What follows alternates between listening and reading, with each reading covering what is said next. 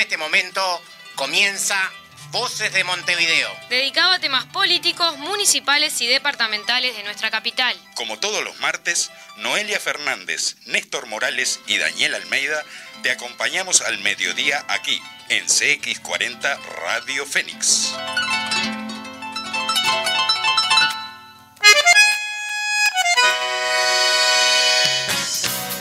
Audiencia de CX40, compañeros frente amplistas, compañeros de la departamental del Partido Comunista, tengan ustedes muy buen mediodía y frío mediodía, ¿verdad Daniel? Buenas tardes. Buenos mediodías, amigas y amigos. Buen mediodía, Néstor. Muy frío, muy frío realmente. Este, venimos duritos del exterior de, de, los estudios. Así que bueno, vamos a entrar en calor en esta conversación, en esta compañía con ustedes. Muy bien. Bueno, programa número 13. Eh, hoy es la yeta de los programas de Voces de Montevideo aquí en CX40, programa eh, que, bueno, intenta difundir eh, temas políticos, culturales, sociales y, bueno, el tema de los trabajadores por parte de la departamental del Partido Comunista del Uruguay, en donde ya hace 13 programas, Daniel, realmente, bueno, venimos este, a pasos rápidos y agigantados. Sí, sí, es verdad, estamos cerrando el tercer mes ya en el aire ¿sí? Este, que se nos ha pasado, a mí en lo particular se, me viene pasando rápido, se, señal de que uno viene disfrutando esto que estamos haciendo, ¿verdad? Bueno, y ayer dio inicio eh, a celebración de acto público la coordinadora antiimperialista de Solidaridad con Cuba y los pueblos del mundo, un gran acto allí por lo que fue la jornada del 26 de julio, Día de la Rebeldía Nacional en la República Hermana de Cuba, y que eh, tuvo actos en el conjunto de eh, los países de nuestra América y también del mundo. Entre otras cosas, eh, The New York Times saca una carta, una declaración de 400 intelectuales norteamericanos que piden el levantamiento del bloqueo, bloqueo que se votó hace pocos días en la ONU, donde Cuba tuvo una aplastante victoria, simplemente el voto en contra de los Estados Unidos y de Israel, su aliado estratégico. Y después, bueno, los pueblos del mundo reclaman por el levantamiento del embargo a la República Hermana de Cuba. Es así, incluso figuras políticas importantes dentro del propio Estados Unidos que también vienen manifestándose en ese sentido. Cada vez más eh, el mundo condena eh, este bloqueo cruel, digo, este bloqueo sanguinario. Y, bueno, estamos esperando señales, alguna señal por lo menos que hasta ahora la administración de Biden no ha dado en cuanto a, retirar alguna de las medidas que impuso Trump en la administración anterior, ¿verdad? De estos y otros temas vamos a estar conversando con nuestra invitada central hoy aquí en los micrófonos de CX40 eh, Radio Fénix en Voces de Montevideo. Pero ¿qué te parece, Daniel? Sí, comenzamos con el editorial del día de hoy. Bárbaro, dale Néstor. Hoy nuevamente nos encontramos hablando de descentralización. Es un tema apasionante que marca desafíos diarios y dialoga con lo que en mayo de 1989 se llamó Documento 6 del Frente Amplio o Bases Programáticas para la Gestión de Montevideo. Este documento es el documento que ha escrito el Frente Amplio y que logra condensar ideas y tiempo, que logra sintetizar un conjunto de ideas y propuestas asociadas a una acumulación a nivel social y popular. Nos demuestra que los años 80 fueron una fuente de movimientos sociales, barriales, culturales y comunicacionales, lo que otorgaba la posibilidad de pensar en función de esa realidad y construir horizontes que la contemplaran. Las bases de este documento y la historia de la descentralización conversan con el pasado y el presente. Las primeras oraciones del documento no pierden vigencia. El objetivo central de la gestión departamental del Frente Amplio es el de promover una profunda democratización de la vida social y política. El Frente Amplio sostiene que la organización institucional departamental es un espacio desde el cual puede y debe desplegarse un conjunto de acciones especialmente apropiadas para restituir a la democracia su contenido sustancial, dirigido a que todos los integrantes de la sociedad convivan en forma digna y decorosa. La descentralización es el camino elegido hacia la redistribución del poder y la búsqueda de alternativas de democracia social, los y las montevideanas somos protagonistas de la construcción de la vida ciudadana en nuestro territorio. El proceso de descentralización deberá continuar acercando a la gestión de la Intendencia y los municipios a sus necesidades, a sus prioridades, a sus propuestas y su control. Por eso, al ejercer el gobierno, respetaremos todas las formas de participación social como genuinas expresiones de los intereses de la ciudadanía y de la diversidad que la conforma. La esencia nacional, popular y democrática del proyecto político del Frente Amplio, legitimada con el respaldo popular, adquiere el valor de un norte inmodificable que será enriquecido por la experiencia colectiva. La participación ciudadana como elemento central para el diseño y la ejecución de las políticas ha sido una marca instalada en los gobiernos del Frente Amplio. Claramente precisamos actualizar la visión en cuanto a un escenario emergente de organizaciones sociales que se daba mientras se discutía este documento, en comparación al contexto actual donde si bien hay emergentes de organizaciones sociales, barriales, culturales, su disposición, formato organizativo e identidad se configuran de manera muy distinta a ese entonces y debemos comprenderlo para reimpulsar los procesos de participación ciudadana.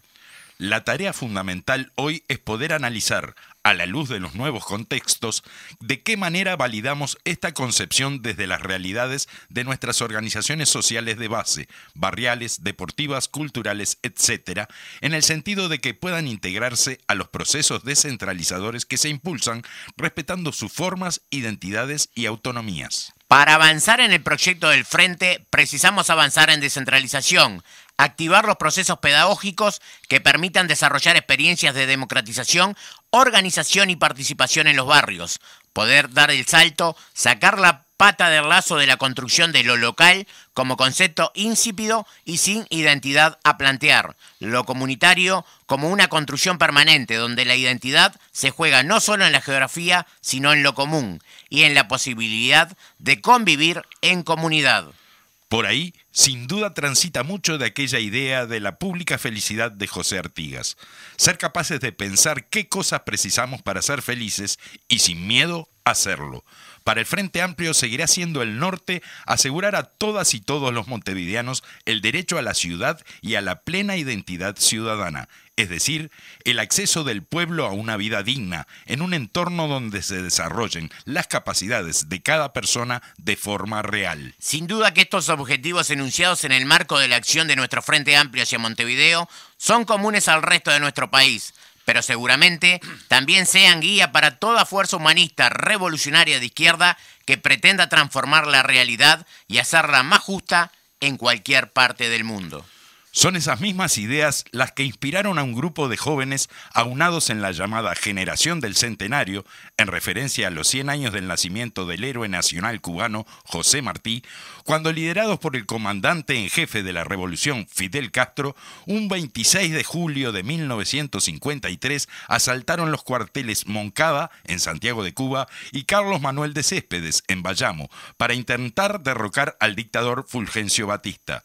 Aunque esta acción fracasó y muchos de los revolucionarios fueron presos y torturados, el asalto al Moncada quedó impregnado como un hecho significativo en el futuro triunfo de la revolución y en el recorrido de la historia patria cubana. Ayer, en la explanada de la universidad, el pueblo uruguayo reafirmó su compromiso con esta revolución y su respaldo a ella en este particular momento. Una vez más, dijo presente, con el multitudinario acto homenaje a un nuevo aniversario de aquella gesta histórica de hace 68 años convocado por el Comité Uruguayo Antiimperialista de Solidaridad con Cuba y los pueblos del mundo, y embanderado con la consigna, ahora más que nunca, solidaridad con la revolución cubana.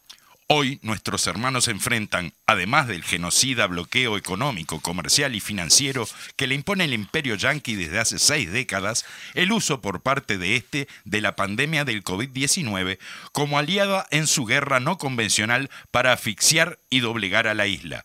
Pero por más millones en financiamiento y despliegue tecnológico y de logística que empleen en este nuevo intento, una vez más se romperán los dientes ante la dignidad y la firmeza de Cuba y su gente, que como siempre no está sola y resistirá arropada por infinidad de mujeres y hombres comprometidos y solidarios con su causa y su ejemplo a lo largo y ancho de nuestra América Latina y del mundo. Bueno, hasta aquí el editorial entonces de Voces de Montevideo con dos temas centrales. Uno, eh, la descentralización, todo lo que significa eh, para los montevideanos hacerse eh, de la posibilidad de gobernar su territorio, su ciudad. Y el otro lado, por otro lado, la revolución cubana. Nuestra invitada en el día de hoy tiene que ver con los dos temas. ha vivido plenamente cada uno de esos dos temas. Por lo tanto, estamos presentando aquí en Voces de Montevideo a la ex intendenta de Montevideo, hoy diputada por eh, la lista 1001 del Frente Amplio, eh, la profesora Ana María Olivera. ¿Qué tal, Ana? Buenos días, el gusto recibirte en Voces de Montevideo. ¿Y qué dos temas te tocaron, no?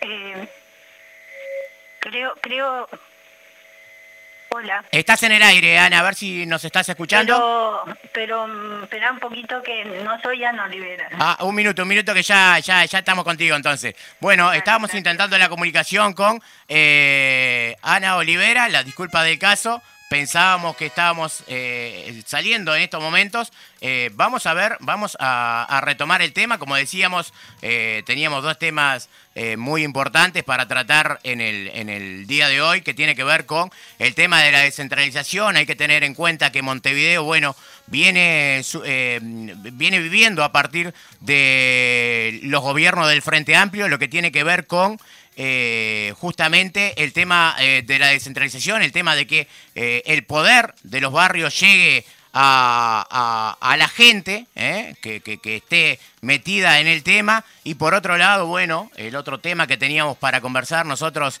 era el tema de un nuevo aniversario, el 68 aniversario de la revolución, va, decir, 68 aniversario del asalto al cuartel Moncada, eh, aquello que Fidel eh, dijo, que, eh, bueno, de los reveses también se construyen victorias. Hay que tener en cuenta que, como decía nuestro editorial, la llamada generación del centenario, en referencia a los 100 años de José Martí, bueno, tomaron allí, quisieron tomar el cuartel de el cuartel de Santiago de Cuba, allí el cuartel Moncada, y eh, que bueno, no, no pudieron en ese intento, pero a partir de allí, a partir de que eh, el, asalto a Cuartel Moncada, bueno, comienza la gesta revolucionaria en la isla, eh, Fidel cae detenido, bueno, cuando sale, define ser su propio abogado en el juicio y eh, allí es cuando eh, dice la, frase eh, que lo tenía muy presente, ¿no? Este, que él se defendía a sí mismo y que bueno, que los cubanos iban a buscar todas las formas, bueno, de allí parte a México, organizan todo lo que tiene que ver con 90, un grupo de 90 hombres que llegan finalmente a la costa de Cuba y a partir de allí, bueno, eh, eh, en, una costa que realmente estaba muy complicada, bueno, y a partir de allí eh, justamente comienza toda la batalla revolucionaria en la Sierra del Escambray y bueno, por ahí comienzan a darse pequeñas victorias que bueno, terminan con el asalto a lo que fue el el tren blindado que mandaba la dictadura de Fulgencio Batista, y en esto tenemos que ser muy claros, Cuba vivía un proceso dictatorial eso era dictadura, porque parece que eh, para algunos trasnochados o gente que no conoce historia realmente eh, dicen que eh, Cuba empezó ahí a vivir en la dictadura. No, Cuba era el patio trasero de Estados Unidos y allí se daba todo lo que tiene que ver con todo tipo de, de, juego, este, prostitución, todo ese tipo de casos, era el patio trasero de Estados Unidos y bueno, a partir de ahí comienza la gesta libertadora encabezada por el comandante eh, Fidel Castro y bueno, ese grupo de hombres que desembarcaron finalmente en, las costas cubanas y que bueno, pudieron llevar adelante eh, la revolución que eh, finalmente terminó con la llegada a la ciudad de La Habana, bueno, el primero de junio, el primero de enero eh, del año 1959. Bueno, a partir de allí, Cuba trazó un modelo diferente eh, eh, a lo que pretende la potencia imperialista y por ahí el gobierno, bueno, terminó declarando en declarando bueno su, eh, su adhesión a una forma diferente de gobernar que tuvo el pueblo cubano. Vamos a ver si el Fede nos pone un poquito la cortina y ya vamos nosotros, eh, se nos traspapelaron los papeles y ya vamos nosotros a, eh, volver con la entrevista en el día de hoy. Por la derecha los bailarines, si quieren, ¿no?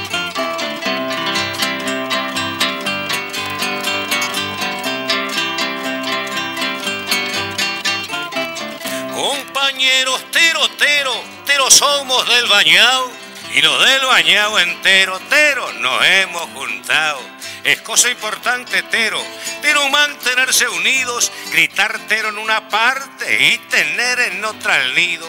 Tero, tero, tero, tero, tero, tero, tero, tero, tero, tero, tero, tero. Muy bien por el compañero.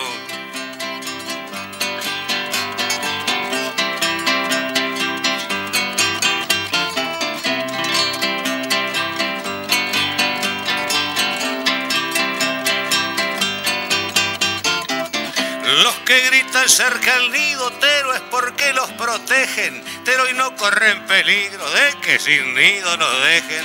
Pero al tero que le sirve gritar tero, tero, tero, si cualquier pillo en la boina se les lleva el nido entero. Tero, tero, tero, tero, tero, tero, tero, tero, tero, tero, tero, tero. Muy bien por el compañero.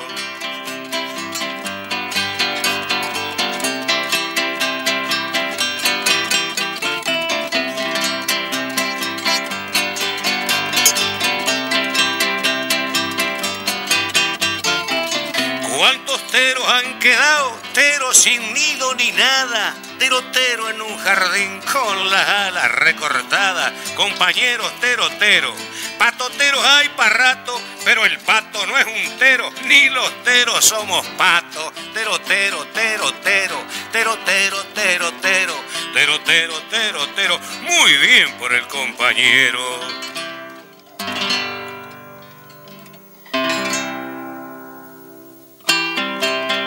Eso.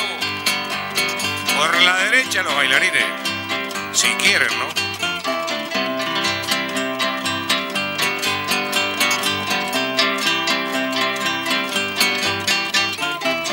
Compañeros tero, tero somos del bañado y los del bañado entero, tero nos hemos juntado. Es cosa importante, tero, tero mantenerse unidos, gritar tero en una parte y tener en otra el nido. Tero, tero, tero, tero, tero, tero, tero, tero, tero, tero, tero, tero. Muy bien por el compañero.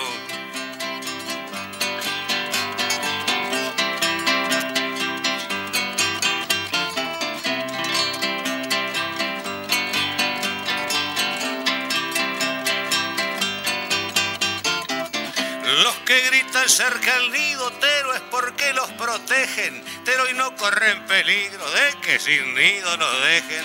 Pero al tero es que le sirve gritar tero, tero, tero, si cualquier pillo en la boina se les lleva el nido entero.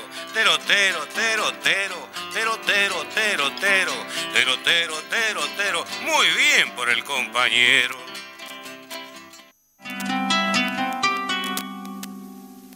Partir del martes 4 estaremos escuchando Las Voces de Montevideo. Todo lo que importa sobre nuestro departamento. Con un enfoque capitalino. Hablaremos de temas políticos, culturales y del tercer nivel de gobierno. En CX40 Radio Fénix te espera Daniel. Noelia, Y Néstor.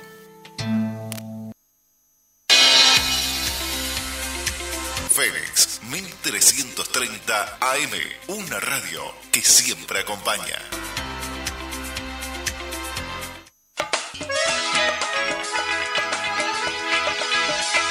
A viernes a las 16 horas, francamente, con Rubén Sánchez, un programa para gente que piensa. Fénix 1330 AM.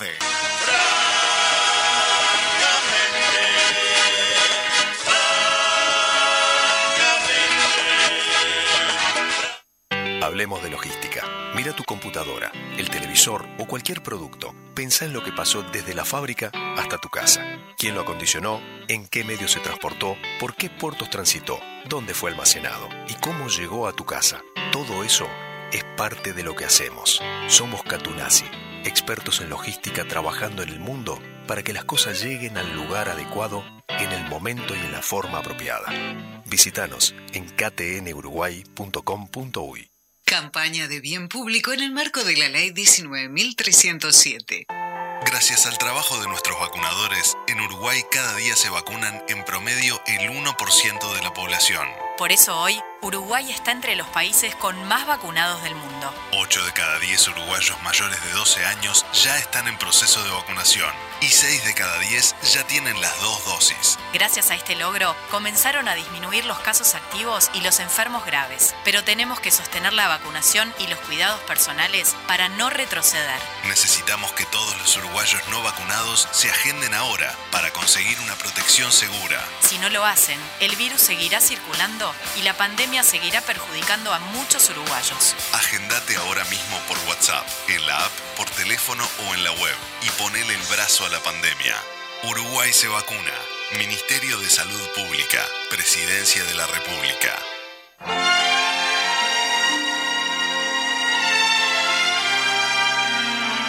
Prohibido para nostálgicos. Vivencias y recuerdos de los barrios montevideanos. Acontecimientos del sentir popular y el convivir ciudadano. Domingos, 22 horas. Conduce Ángel Luis Grene.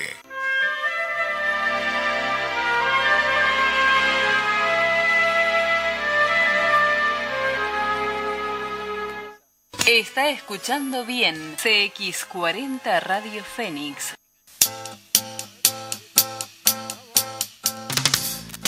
Bueno, ahora sí volvemos. Montevideo, eh, voces de Montevideo en el aire nuevamente. Eh, bueno, suscitado el error, hubo una confusión telefónica allí. Los problemas de hacer radio en vivo, ¿verdad? Sí, radio en vivo, eso se llama. Este, Suelen suceder estas sí. cosas, tenemos una, una confusión ahí, este, un problema de comunicación, pero bueno, ya este, estamos eh, con, un- con el plan, digamos, de, de- de contingencia para esto, así que nos vamos a estar comunicando a partir de ahora con el compañero Edil por la 1001, eh, de la bancada 1001 del Frente Amplio, Miguel Velázquez. ¿Cómo estás, Miguel? Muy buenos días. Eh, el editorial del el día de hoy trataba precisamente eh, de uno de los temas que sé que a vos te gusta y mucho, como es el tema de la descentralización en Montevideo a partir eh, del primer gobierno del Frente Amplio con aquel documento 6 y que, bueno, ha venido, como decía el editorial, aún tiene mucha vigencia. Pero eh, también eh, se va adaptando a los tiempos en, en los cuales estamos viviendo, Miguel.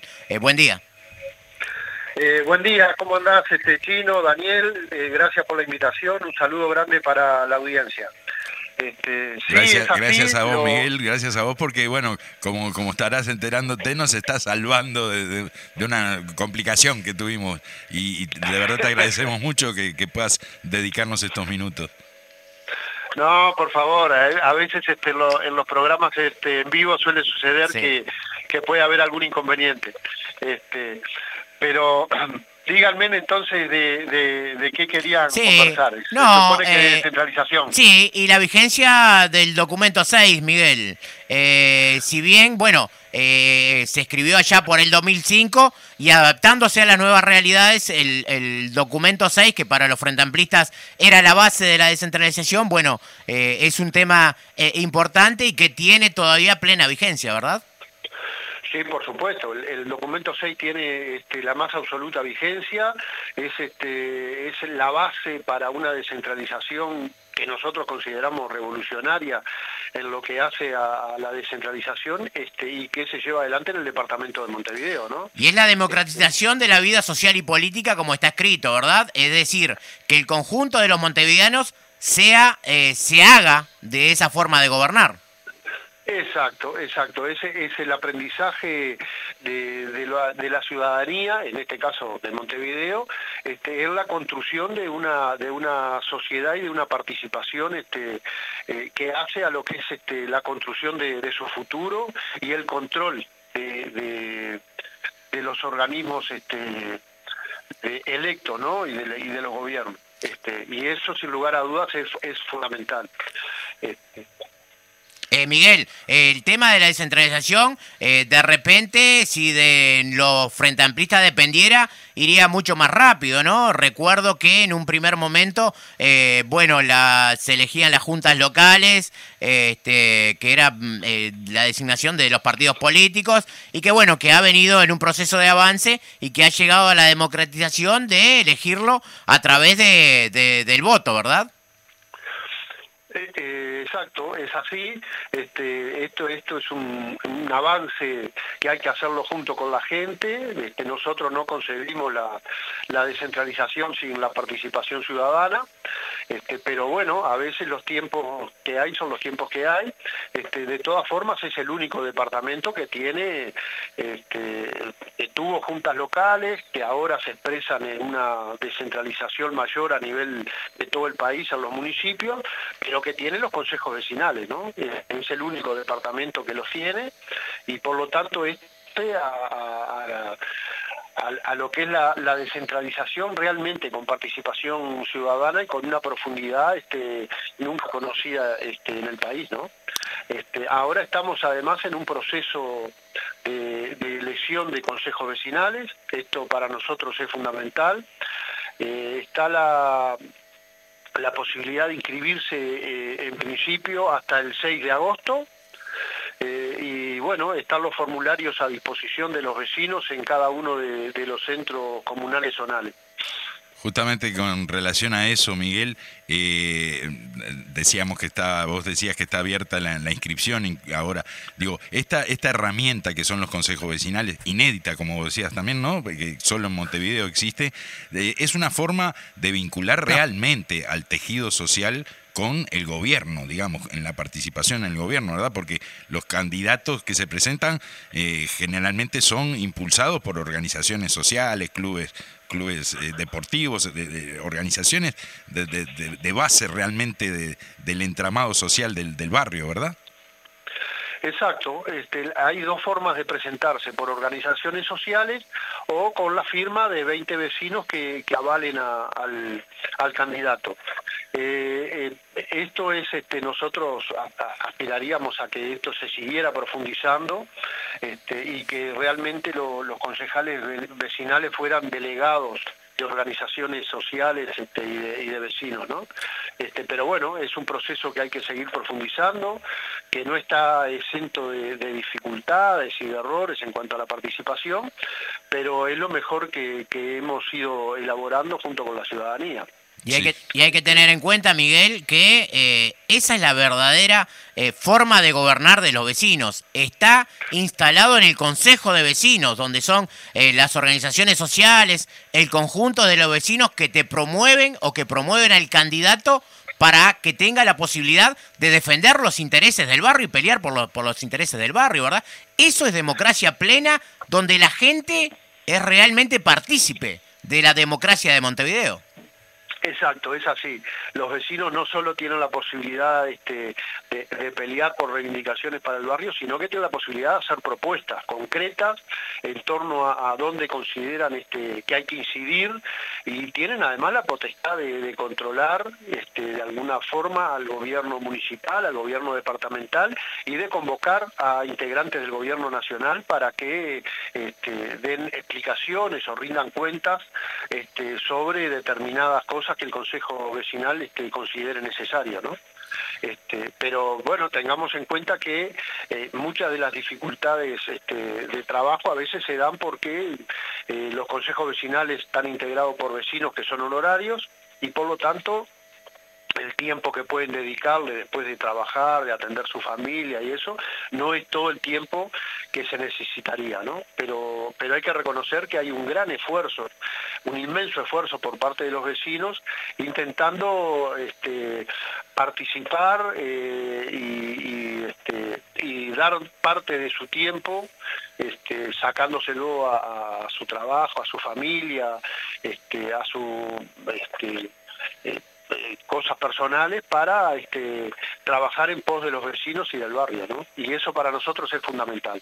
Sin duda que sí, y, pero como vos decías, seguramente eso hace que de repente no puedan desarrollar plenamente la, función a, la que están abocados, así que por ahí de repente estaría alguna de, de las cosas a ir resolviendo hacia adelante, a buscarle algún algún tipo de, de, vuelta para que pudiera eh, minimizarse un poco el problema ese, ¿verdad? De, la falta de tiempo o, de horarios a veces para las tareas, ¿no? Sí, eh, tú sabes, Daniel, que la, eh, en el decreto este, se marca de, creación de los consejos vecinales, este, que se ha ido modificando con el tiempo y que eso está siempre arriba de la mesa, este, cómo introducir mejoras, este, se, se intenta darle de que de alguna forma se resuelva por parte del gobierno departamental y de los gobiernos municipales ahora este, el, todo lo necesario para su funcionamiento. Esto hace, sabemos que se le dan boletos, que esto no, no, cambia sustancialmente este, la cuestión, sí ayuda a la movilidad de, algunos vecinos, pero, pero no, no, no es este, como a veces se piensa un ingreso para los vecinos ni nada por el estilo, porque son muy pocos boletos que, que lo que hacen es intentar facilitarle el desplazamiento. Y este, en algunos lados y en algunos horarios este, el municipio les pone o el centro comunal les pone este, locomoción para trasladarlos, las reuniones a veces terminan tarde, pero bueno, habrá que, intentar este, de alguna forma eh, que esto se incremente, este, los horarios a veces de, de los funcionarios, además ahora con el tema de la pandemia, más allá que nos alegramos de que, de que se esté este, terminando de alguna forma esto o, haya, este, o se haya alivianado la situación y por lo tanto se comienza a trabajar presencialmente, pero, pero bueno, los tiempos y los horarios que se manejan a veces los vecinos no son los mismos que se manejan este, los centros comunales y eso por un tema de, horarios de trabajo, ¿no? Por supuesto. Entonces a veces este, exige un esfuerzo muy grande, realmente grande de, los vecinos poder salir a controlar una obra en, un horario del día cuando cuando determinado tipo de necesidades del barrio cuando en realidad en ese horario están trabajando, ¿no? Claro, claro. Esto exige que se le destine el fin de semana o que lo haga algún vecino que, este, que ya está jubilado o que no tiene otro tipo de actividad. Este, pero realmente es un esfuerzo este, importantísimo de los vecinos que nosotros valoramos en la justa medida, ¿no? Sin duda, sin duda eh, que sí. Miguel... Igual habrá que seguir profundizando entonces en esas cuestiones, digo, como para realmente mm, posibilitar y facilitar una, una participación más, más profunda, digamos así, ¿no? Sí, exacto, intentar darle mayores herramientas a los vecinos para, para que puedan desarrollar la tarea. Eso está siempre arriba de la mesa, ¿no? A partir del primer gobierno del Frente Amplio, eh, como que eh, a través de la descentralización se modificó el relacionamiento que los ediles departamentales tenían con eh, la sociedad. Ahora, por suerte, tienen en su propio barrio allí el Consejo de Vecinos, tienen la Junta Local. de todas maneras, el relacionamiento con las organizaciones sociales sigue vigente para ustedes, los ediles departamentales. Bueno, se, se, supone que para todos los ediles, pero para los frente amplistas y los comunistas en especial, el relacionamiento con la gente es fundamental. No, no existe la labor encerrados en un escritorio, ¿no? Este, hay que salir a, los barrios, hay que hablar con la gente, hay que ver sus necesidades, este, y eso es este, de alguna forma lo que el objetivo que tenemos para poder este, resolver los temas del, del departamento y de la gente, ¿no? Por supuesto. Gobiernos de, cercanía, digamos, gobiernos eh, en contacto con, con, quienes son los verdaderos depositarios de la soberanía, ¿no? Que, es la población.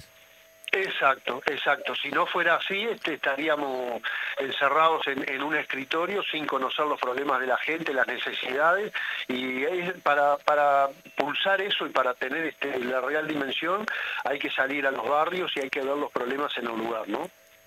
Claro, claro, claro. Eh, Miguel, eh, te saco un poquito del tema. Bueno, ayer eh, dos temas tratamos en el editorial, uno que tiene que ver con la descentralización, el otro que tiene que ver con lo que fue el 26 de julio, acto del Día de la Rebeldía Nacional en Cuba, y que bueno, ayer se realizó un acto en la esplanada de la Universidad de Montevideo, donde en definitiva miles manifestaron la solidaridad con el pueblo cubano y exigiendo el fin del bloqueo con la hermana República de Cuba. ¿Cómo lo viste el acto? Bueno, nosotros participamos, por supuesto, fue un acto multitudinario y reafirma lo que ha sido históricamente la solidaridad del pueblo este, uruguayo con el pueblo cubano, eh, que también es parte de la retribución de lo que Cuba ha hecho por nosotros. ¿no? Este, ayer quedó demostrado, eh, no sé si ustedes están enterados o la audiencia está enterada, pero la Junta departamental de Montevideo trató el tema eh, y bueno y sacó una declaración este, en contra del bloqueo y, este, y, a favor de la autodeterminación de, los pueblos y en especial del pueblo este, cubano. Así que eso nosotros lo tenemos muy presente y la, solidaridad con el, con el pueblo y la revolución cubana para nosotros es, este, es primordial y está siempre arriba de la mesa. Importante lo que vos decís, digo, ¿no? Es fundamental eh, todas esas expresiones de, de, apoyo al pueblo y a la revolución cubana, como en este caso lo es el, el, del, el del legislativo departamental, o sea, la Junta de Montevideo.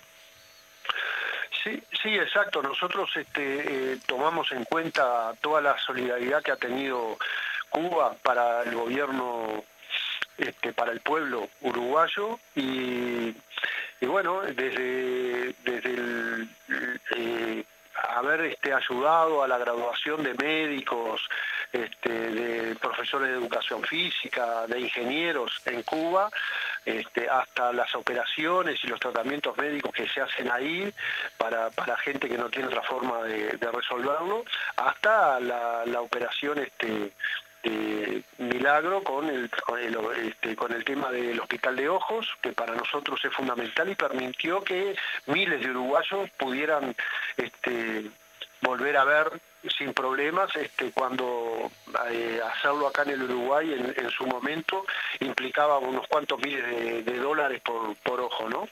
Este, bueno, esa es la solidaridad, eso es lo que a pesar del bloqueo y de las dificultades este, eh, realiza Cuba por, por, nosotros y por otra cantidad de países en el mundo este, y por lo tanto este, nosotros este, consideramos que que debe terminarse el bloqueo, además así lo manifestó Uruguay este, en, la ONU.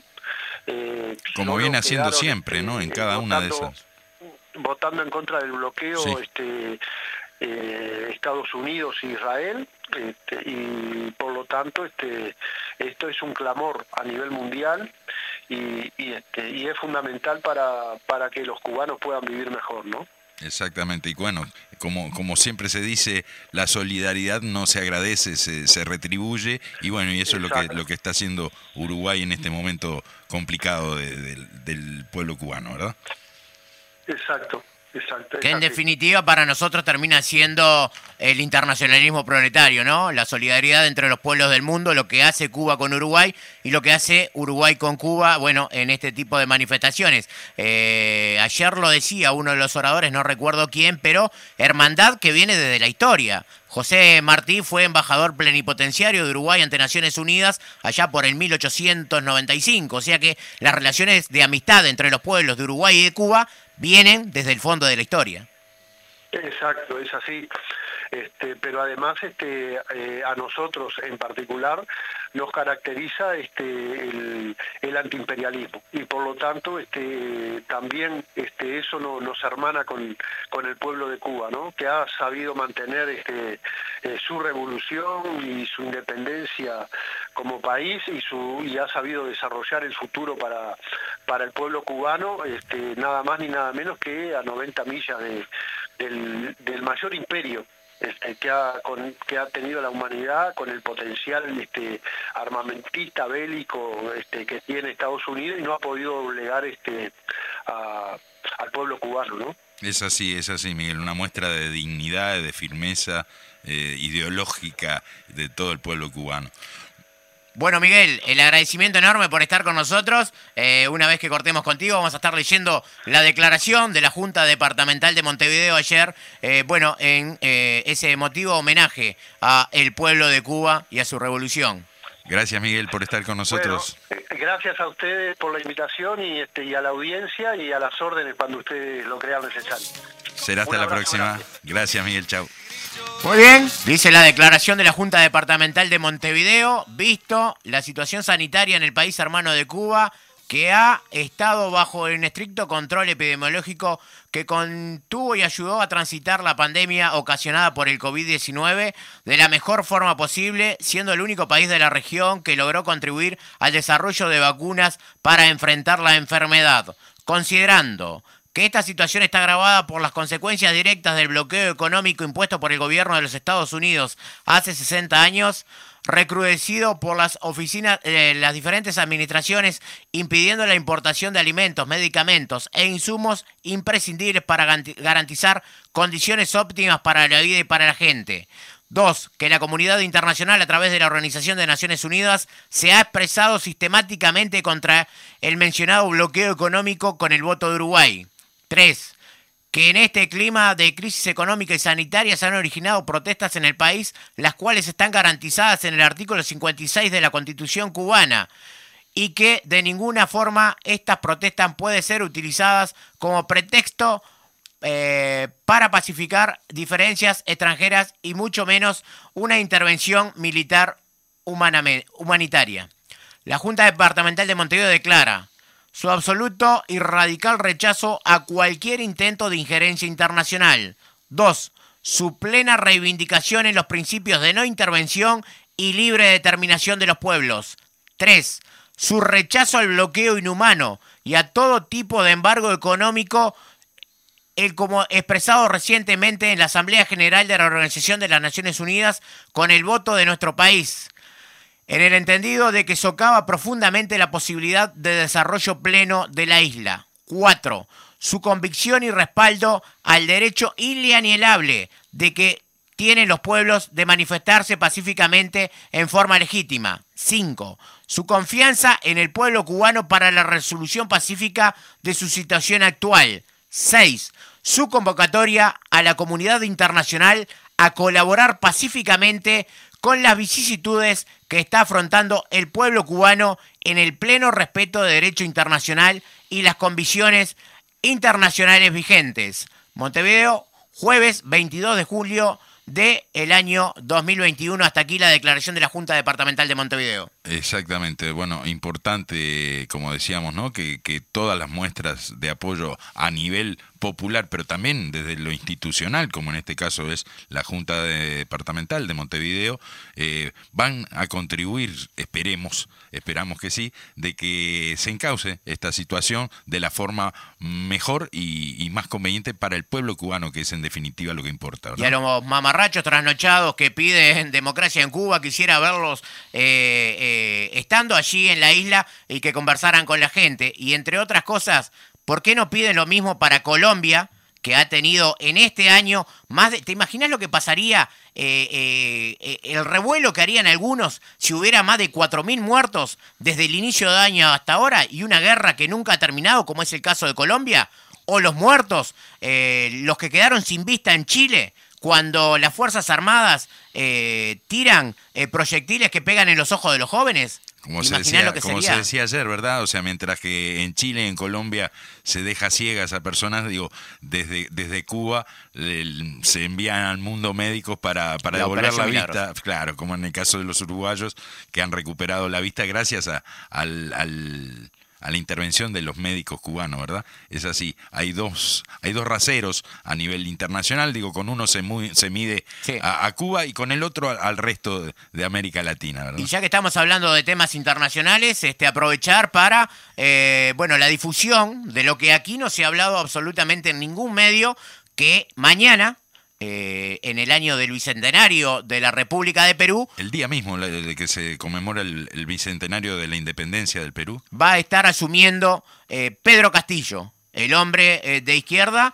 el hombre que enfrentó a la candidata de la derecha, que era Keiko Fujimori, la que ha dicho que va a respetar, pero hasta ahí nomás, eh, lo, lo, que haga el presidente de la República. Y bueno, mañana Pedro Castillo va, en definitiva, a asumir como presidente de la hermana República del Perú. Sí, finalmente, ¿no? Después de tantas idas y vueltas de, de, infinidad de recursos presentados por la derecha a través de, Fujimori, bueno, finalmente se ha proclamado la, la, victoria de Pedro Castillo y bueno, mañana estará asumiendo este, este nuevo periodo de gobierno. ¿verdad?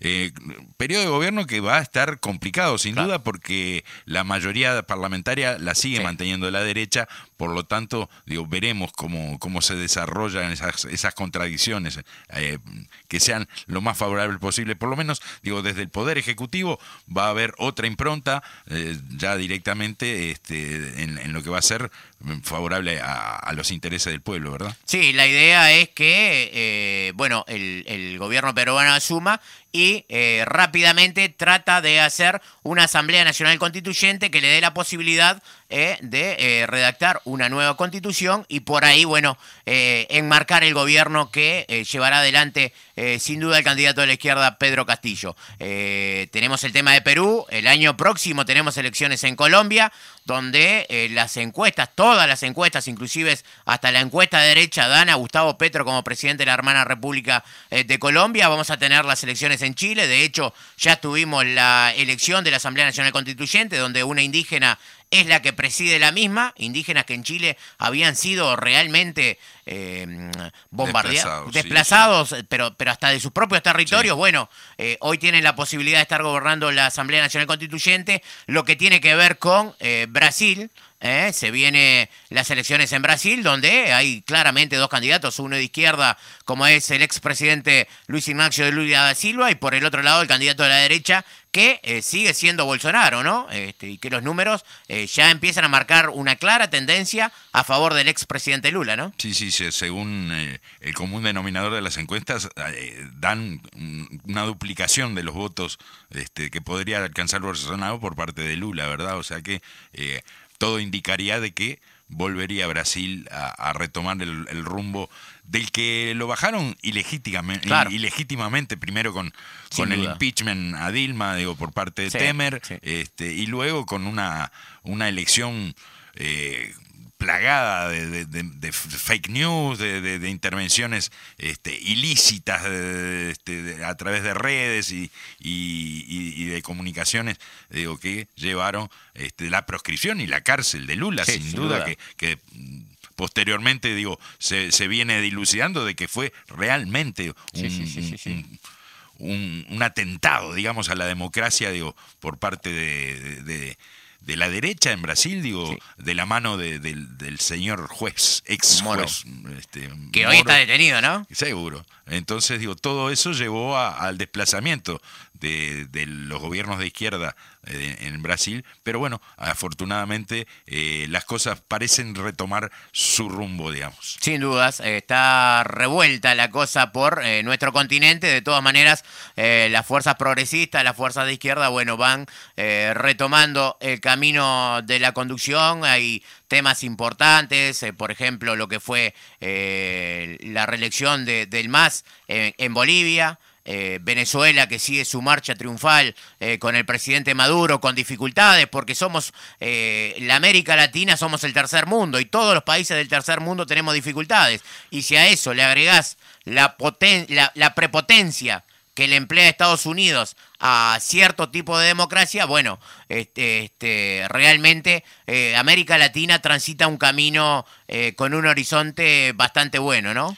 Nuestra historia ha sido así, ¿verdad? O sea, eh, a las dificultades naturales y normales que cualquier país, cualquier pueblo atraviesa a lo largo de su historia, digo, con, con momentos este, de, bonanza económica, con momentos, digo, eh, de, de- de más dificultades. Bueno, acá en América Latina particularmente siempre tenemos que sumarle ese factor de la, de la intervención de nuestro poderoso vecino del norte, siempre metiendo la cola en, en- en las cuestiones internas de, de estos países, eh, eh, buscando su, su, su beneficio y, sus, eh, y, y- y seguir expoliando como vienen haciendo históricamente a nuestros pueblos. ¿no? Y está bueno que me que le digas a la audiencia, le cuentes, Daniel, el ejemplo que tú ponías con, de parte de Pedro Castillo con el tema de su salario, eh, Sí. las diferencias realmente notorias, ¿no? Sí, sí, sí. eh, leía un, un artículo de prensa en el cual decía que la voluntad de Pedro Castillo es eh, renunciar a su salario de presidente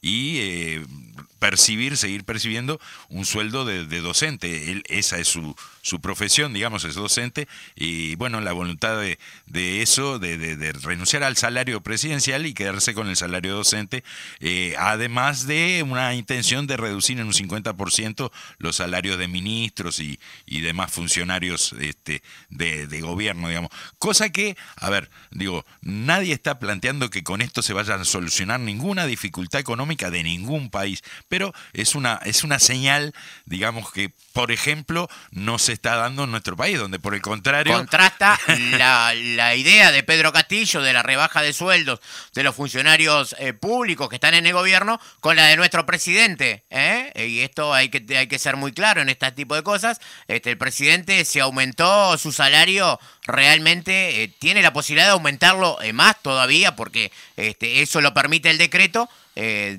realmente a cifras que este, se nos escapan, pero 400 mil y pico de pesos, ¿no? Sí, sí, que no, que yo insisto en eso, digo, no creo que sea un, tema de, cuánto es el monto, sino, que en el incremento. Son, son temas de sensibilidad social, digamos, ¿no? O sea, cuando en el país están rebajándose todos los salarios y jubilaciones, cuando todos los trabajadores, o prácticamente todos, por decirlo, por, por no ser tan drástico, ¿verdad? Pero digo, la inmensa mayoría de los trabajadores y trabajadoras eh, ven reducidos sus salarios en términos reales y las jubilaciones, las pasividades, eh, que el elenco de gobierno, digamos, perciba aumento, perciba ajustes, por como lo llaman, porque digo, no se, este, no, no se animan a decir aumento, eh, no parece ser eh, una cuestión de, de, de, ponerse en la piel del pueblo, ¿verdad? Digo, de, esa gente que, que, que cada vez eh, sus su salarios, sus ingresos le, le permiten comprar menos, vivir cada vez este, un poquito peor por lo menos, ¿verdad? Y acá contrasta con eh, también con, con, la realidad eh, de nuestro pueblo, como tú bien decías, mientras se rebajan los salarios, eh, algunos se los suben y eso habla en contra de sus promesas electorales, porque acá había que jugar a la chique, parece que hay que jugar a la chique con el salario de los trabajadores, pero no con quienes dirigen el país. Dos proyectos de país realmente enfrentados. Y no solo con el salario, ¿verdad? También estamos hablando de recortes en áreas sensibles, en, las inversiones, en, esta rendición de cuenta, nuevamente se, sigue, se siguen recortando eh, los, los servicios, las obras, digo, todo lo que, lo que se supone que, que un gobierno del lado de la gente debería estar brindando. Y por ejemplo, para, para una cuestión anecdótica, eh, Alfi en televisión eh, cuestionó cuestionando el subsidio al supergas, digo que se está estudiando eh, la forma de irlo levantando o de levantarlo directamente. Eh, cuando digo sabemos que, que si se le, si se saca ese subsidio al supergas, se duplicarían los costos de de, ese producto que, es esencial fundamentalmente para, para los trabajadores, para la, para la, gente eh, común, digamos que, que, somos los que cocinamos con, con, una garrafa, que somos los que nos calentamos con una estufa de, de, supergas. Eh, o sea, eh, estamos hablando de prácticamente duplicar ese precio si se elimina este subsidio. Sí, entre otras cosas, Alfi criticó el manejo de la deuda por parte del gobierno del Frente Amplio, cuando el quien manejaba la deuda era la propia hoy ministra Arbeleche. Sí, sí. ¿eh? los dos primeros periodos de gobierno. Claro, 10 años tuvo ella. Azucena Arbeleche era la, la, responsable de, la gestión de deuda de nuestro país, ¿verdad? O sea que es bastante contradictorio que a, una persona que manejaba algo que parece ser que fue tan desastroso, hoy por hoy sea la, persona designada y de confianza este, del presidente, digamos, para manejar los temas económicos del país. Muy contradictorio, sin, su, Muy bien dos temas para manejar. Primero, bueno, eh, la pérdida de uno de los imprescindibles, de lo que decía Bertolt Brecht, como sin duda fue eh, Luis Alberto Pérez eh, Vilar, el petizo Pérez, para nosotros, los que teníamos conocimiento de él, fue una figura emblemática en nuestro partido. peleó no solamente contra la dictadura fascista que gobernó el país durante 13 años, sino que había peleado ya eh, siendo este, hombre del partido este, con, la, contra la dictadura de Terra, ¿no? Luis Alberto Pérez, el petizo Pérez, que entre otras cosas fue relator de voceo, fue relator de, ciclismo, un hombre muy vinculado al departamento de Rivera, eh, de donde era oriundo allá, y que bueno, después se vino a Montevideo y toda una vida de comunista, bueno, acaba de fallecer eh, nuestro querido compañero el Petizo Pérez para, para sus hijos, para sus nietos, para su familia, el apretado abrazo en estos momentos difíciles y bueno, el recuerdo permanente para uno de los imprescindibles eh, de nuestro partido. Es así, los luchadores sociales no, no desaparecen, se siembran y bueno, eh, en su ejemplo seguramente muchos militantes y militantes del partido, del Frente Amplio, van a continuarlo, ¿verdad? Y la otra cuestión para destacar tiene que ver con eh, el tema que habíamos tratado en el inicio, el tema del internacionalismo, la solidaridad con el hermano pueblo de Cuba, destacar que se ha visto en Montevideo, se ha visto eh, varias pintadas realizadas por los diferentes seccionales eh, de nuestra querida departamental de Montevideo con el tema de solidaridad eh, con el hermano pueblo de Cuba. Bueno, el apretado abrazo para cada uno de los compañeros en donde hicieron un trabajo realmente muy bueno. Hay un video que anda circulando por ahí con las pintadas, eh, un video de la departamental de Montevideo con las pintadas que se llevaron adelante eh, con el tema del de, 26 de julio y el día de la solidaridad con Cuba. Entre otras cosas, creo que participaste en el mural que hizo el Idilio Pereira. Saludando, claro, claro. Estuvimos por ahí el domingo, que se complicó un poco por la mañana por el tema de la lluvia, ¿verdad? O sea que no, todas, no todos los seccionales pudieron realizar e, esta, e, esta llevar adelante esta consigna, digo, pero bueno, eh, muchos estuvimos este, el domingo pintando los muros, decorando nuestra ciudad con, con el sentir del partido y de la juventud comunista en, solidaridad con Cuba, con la consigna eh, no al bloqueo y acá también siempre es 26. Acá también siempre es 26, en relación a, un tema musical cubano eh, que hace alusión a esto, ¿verdad? Y el apretado abrazo para nuestros queridos compañeros de la Comisión Nacional de Propaganda, para el Buda, para el Chinito Lave, para Artín Saquián, que ayer realizaron un mural allá en Magallanes y Madrid eh, que bueno, quedó realmente espectacular. Las felicitaciones para los compañeros. Eh, muy, pero muy buena calidad. Y antes de irnos, compañeros, vamos con eh, Rompamos el bloqueo. 100.000 jeringas para Cuba. Colabora con la compra de jeringas para paliar el COVID-19 y sus consecuencias. Contactate para la compra de un bono de 50 pesos. Ayer estaban en el acto los compañeros con los bonos. O realizar un depósito en nuestra cuenta Banco República número 102 323 42. 110 23 23 110, 42. perdón. 110 23 23 42 y la agencia es 0001 y está a nombre del Comité Uruguayo Antiimperialista de Solidaridad con Cuba y los pueblos del mundo. Vamos a escuchar de buena fe y nos despedimos.